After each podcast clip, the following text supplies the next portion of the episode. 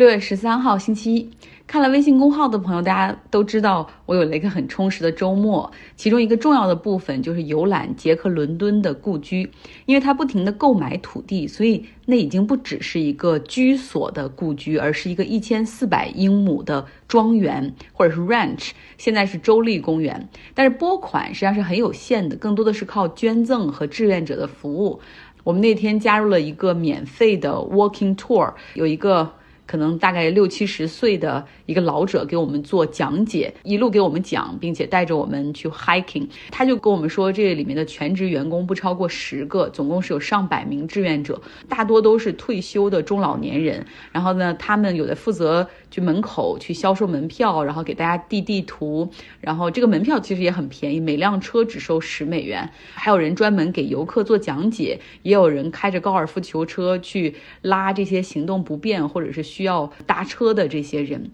杰克·伦敦是美国的著名作家，他的个人经历也很传奇。熟悉他的人知道他的作品有《野性的呼唤》《白牙》《马丁·伊登》等等。他总共前前后后出了五十多本书。我总以为他很长寿，因为看过《野性的呼唤》嘛，这个作品的主人公至少是过了中年以后的那样的人，你感觉他写作的时候年纪应该与之相当，但实际上他生命的终点就是四十岁哈。他短暂一生的精彩程度完全诠释了那。句就是生命的长度不是意义，关键是质量。杰克伦敦出生贫寒，一边利用公共图书馆的资源阅读学习，一边还会在罐头厂打工。他后来做水手，去做过牡蛎海盗，很快就觉得说抢夺其他人捕捞上来的牡蛎其实是很无意义的哈。他之后又加入到了加州鱼类巡逻队，打捞这些海盗牡蛎海盗的行为。再之后呢，他成为水手，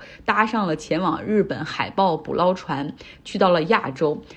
经历了很多年流浪和水手生涯之后，他又回到了加州旧金山附近的奥克兰，通过自学进入到了 U C Berkeley。但是在 U C Berkeley 读了一年书之后，就因为贫困而辍学。之后呢，他又加入到了淘金热的热潮之中，前往阿拉斯加淘金，没有发财，但是积累了大量的写作素材。我们的向导就是说，杰克伦敦不只是一位好的作家，而且他还非常擅长演讲。最重要的是，他还是一个很好的领。聆听者，writer, speaker, listener。 他从阿拉斯加带回了很多的故事，哈，然后陆续写作并且出版，获得了不菲的收入。他之后呢，还做过旧金山当地报纸的通讯员，来到中国那个时候去报道日俄战争。在结束了第一段不幸福的婚姻之后，他和特立独行、有共同兴趣爱好的旧金山杂志的女编辑 Sharmin 结婚。两个人后来在 Sonoma，就我去的这个地方，修建了他们的农场。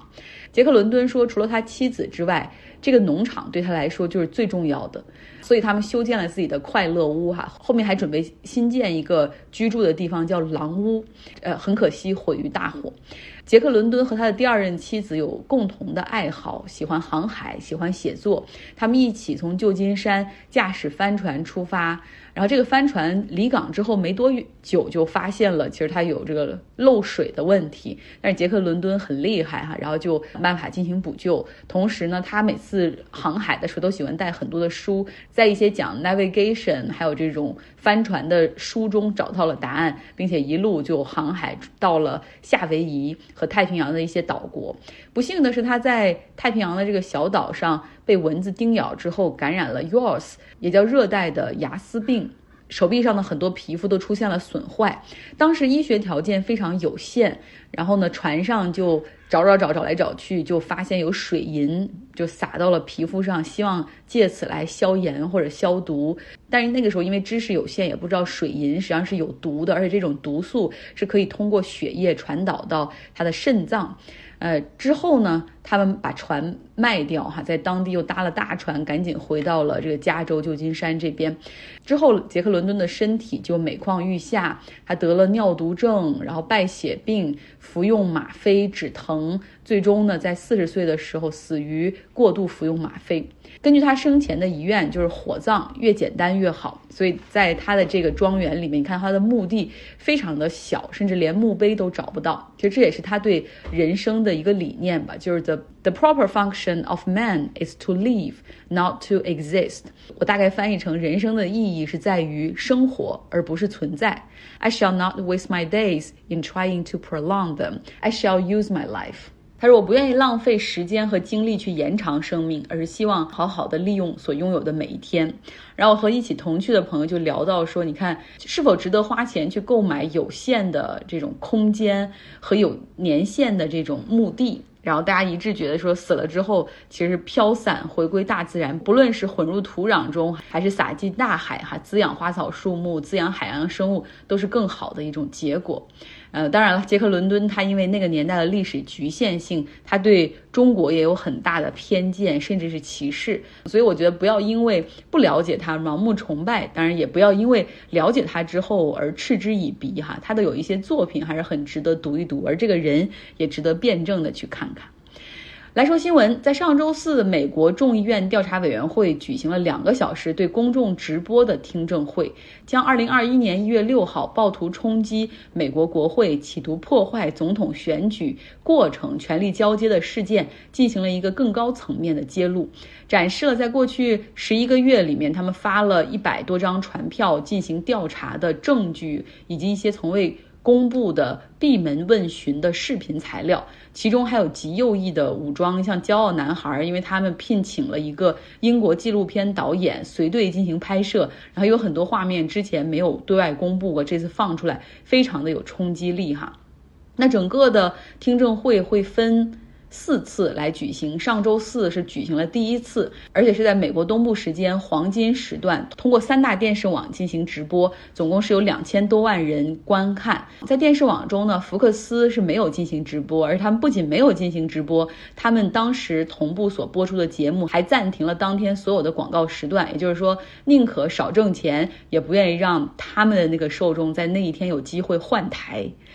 那第一次的听证会呢，主要是有几个爆点。第一个就是二零二零年总统选举结果出来之后，特朗普总统的司法部长威廉鲍尔他当时给出的意见就是已经很明显了，你应该承认败选，而不是去打官司质疑选举的结果。然后他还说，总统当时所说的那些，还有他团队所提出的那些都是 bullshit。然后包括总统的女儿伊万卡。啊，然后也是表示说，当司法部长威廉·巴尔给出这样的建议的话，他很尊重啊这个司法部长的意见，就也知道他父亲败选了。那第二点呢，就是特朗普在深知自己败选的情况下，依旧鼓动支持者前往国会，甚至在社交媒体上去公开批准去吊死副总统彭斯。如果大家还记得的话，在二零二一年一月六号当天，美国国会要行使一个这种流程性的程序，由副总统来确认美每个。州选举人的票数哈，然后去投给谁？特朗普和他的支持者是认为彭斯有权利也有义务去阻止这个程序，但是彭斯可没想上这条脏船哈，他不认为应该这样做啊，他还是有点节操的。然后在特朗普和他的这些支持者看来，彭斯就是 traitor，就是叛徒，所以特特朗普在他的 Twitter 上写到说，he deserve，就是他应该哈，值得被你们去惩罚。呃，从骄傲男孩儿那些 Proud Boys 他的贴身纪录片团队拍摄来看，他们在冲击国会的过程之中，有一个 Proud Boys 的队员拿着大喇叭哈，在朗诵总统的推文，鼓励大家向前进。第三个爆点呢是国会山执勤的一个女警察，她作证，从她的角度来叙述那一天。那一天，她的警员同事遭遇殴打、辱骂、人身威胁，有人受伤倒在血泊之中。然后她讲为什么会有警员团队中有几个人都选择了自杀。然后另外呢，她还讲了她自己当天的遭遇，她当天被暴徒当面喷了化学制剂，当场昏倒，失去了意识。第四点呢，就是调查委员会的共和党代表 Liz Cheney，他提醒他的共和党同事们说，特朗普和他的效应有一天会退去。如果你们还不认清事实，你们这些污点会被永远的记录下来。然后绝大部分的共和党人不为所动，哈，他们依旧认为说这一次的听证会始终是，还包括调查都是无中生有啊，有毁坏共和党即将到来的中期选举和特朗普二零二四年大选的这种意图。还有几场，还有三场公开听证会哈。那下一场呢会在周一的早上举行，后面两场一个会在周三，一个会在周四，时间段都是精挑细选的。那在二零二一年一月六号暴徒袭击美国国会之后，其实已到现在已经过去了十七个月，总共是有八百四十多人被起诉。那这个过程还没有结束，像最近 FBI 就在在密西根州逮捕了一个 Ryan Kelly，他是密西根州目前共和党人这方面的州长候选人啊，因为参与了一月六号的这种冲击，并且涉嫌四项罪状哈。所以这个过程，这个 hold somebody accountable 的过程还在继续。在周六的时候，美国多地举行了呼吁枪支管控的游行示威。像我不是去了这个索诺玛那边，呃，那在他们这个城市的市中心广场还看到了不少抗议人群，真的非常非常的感动，也很佩服这些人。他们在烈日之下，三十度的高温，然后举着自己做好的那个。牌子有的写着 “gun control” 枪支管制，有的写着 “real man doesn't need guns”，就是真的男人是不需要枪的。还有 “ban AR fifteen，禁止销售 AR 十五步枪，各种标语，我真的是非常非常的感动。那好消息是在周日的时候，国会两党在参议院里面达成了一项控枪法案的一致。坏消息就是这是一个妥协和阉割的结果。啊，我们看看有几点在这其中包含。第一个就是加强背景审查，那让二十一岁以下的人购买枪支方面要面临更长时间和更细致的背景审查，要查看是否有精神方面的评估记录。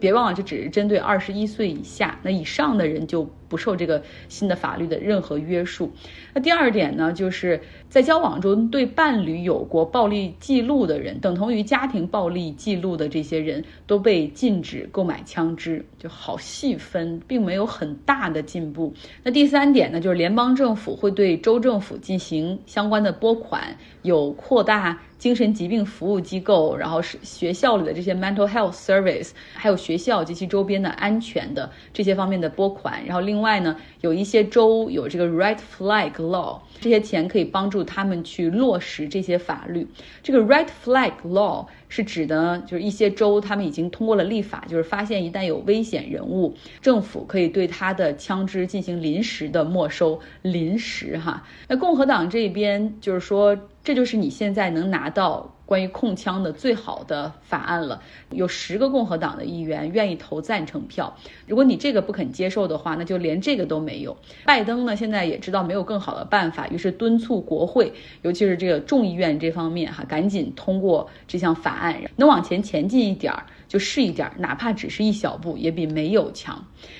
最后多说一句，法国在周日举行了议会选举，可能明天吧，当有更多详细报道出来的时候，我们给大家再讲一讲。和总统选举一样，法国的议会选举也要分两轮来进行。那这个呢，将决定马克龙他已经赢得了总统选举，对吧？美法国是一个总统议会制的国家，这个议会选举会决定他的政党能否在议会中获得多数席位，也就关系到他第二个任期内究竟能够。达成多少他的这些政策议题？那目前看起来呢，左翼联盟 Melanchon 他们还是比较猛的哈。整体看来和马克龙的这个中间党派所获得的票数基本上相同，所以他们在第二轮还要再进行一次交锋。整体看来，法国选民对于议会选举的投票热情很低，整个的投票的参与度只有百分之四十七点七。